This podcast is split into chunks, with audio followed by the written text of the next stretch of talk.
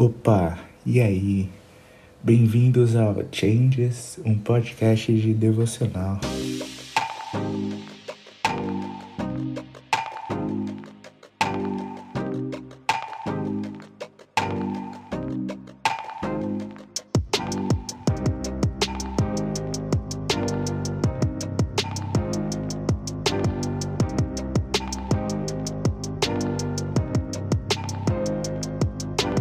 Hoje iremos ler Mateus 1, 18 a 25.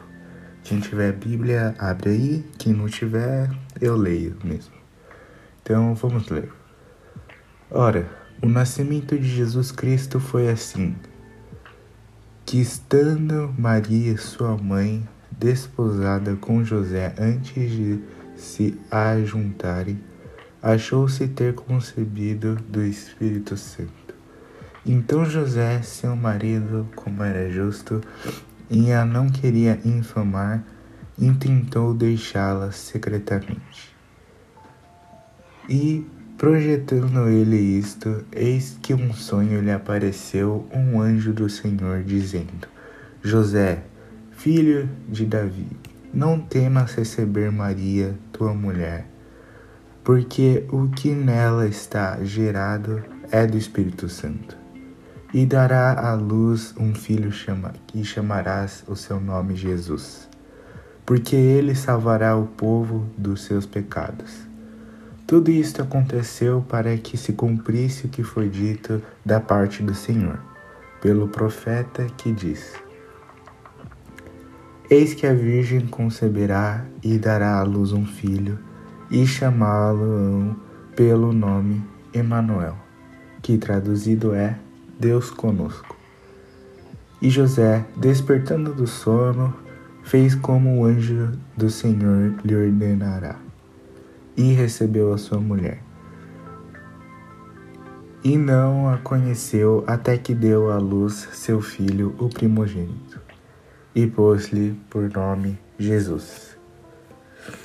Cara, essa passagem é muito top e isso me faz lembrar de um evento que aconteceu em 2019, que acontece todo ano, né? O Rice Movement. É, Para quem não conhece, podem pesquisar no Google ou no YouTube Rice Movement São Paulo ou simplesmente Rice Movement, né? Em que o palestrante, né, quem estava falando nesse evento, o Steve Chong, tinha falado a respeito do J do nome Jesus, né? Que é uma letra que é semelhante ao movimento, assim, com, tipo, entre aspas, né? Movimento que Jesus deu, né? Porque pensa assim, quando você escreve um J, começa lá em cima, né? E lá em cima era onde Jesus estava, né? Lá em cima, no paraíso, no céu, era onde Jesus estava. Tudo, tudo top, tudo, tudo de boa. Mas aí ele teve a compaixão, né? Ele nos amou tanto que ele desceu, ele se rebaixou de Deus para humano, que foi muito louco. Mas não para por aí, né? Ele começou a se rebaixar mais ainda, ele começou a se humilhar mais ainda e morreu por nós, né?